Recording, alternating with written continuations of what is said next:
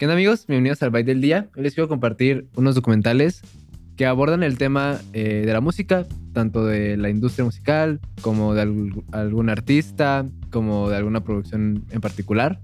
Entonces, pues, bueno, les quiero compartir estos eh, documentales, películas que creo que eh, les pueden gustar y te puedes como empapar un poquito sobre esta industria. El primero de ellos es uno que se llama eh, Rompan Todo y bueno, creo que es quizá el más conocido porque es este de parte de Netflix y Rompan Todo toca el tema sobre la música como latinoamericana, este, desde Argentina, Chile, este, México, Colombia, ¿no? Y los artistas como más icónicos de estos países y de acorde como a su época, ¿no? Entonces está muy interesante porque pues claramente también sale México y pues dan unos datos chidos. El otro se llama Gimme the Power, como la canción más famosa de Molotov, yo creo.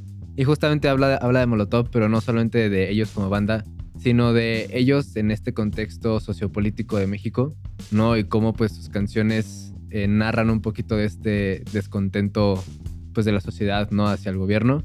Y pues también te van platicando un poquito de historia no sobre México y, la banda no entonces la neta está muy interesante y pues conoces un poquito más del contexto de por qué Molotov no otro eh, película documental es uno que se llama Back and Forth de Foo Fighters donde narran un poquito eh, la historia de Dave Grohl desde pues el incidente con Kurt Cobain no de, desde Nirvana y cómo él procesó eso y después formó Foo Fighters y, y, pues estaba platicando sus producciones y cómo fue su proceso creativo y también como él su proceso de poder regresar a la música, ¿no? Después de lo que pasó con su amigo Kurt Cobain.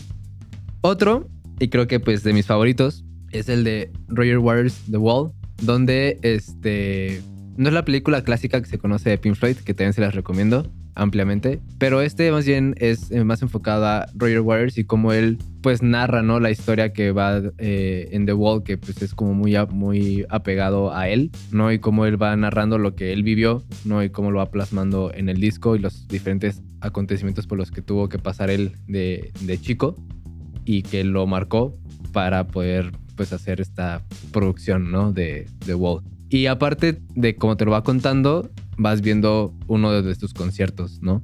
Entonces está súper interesante, súper completo.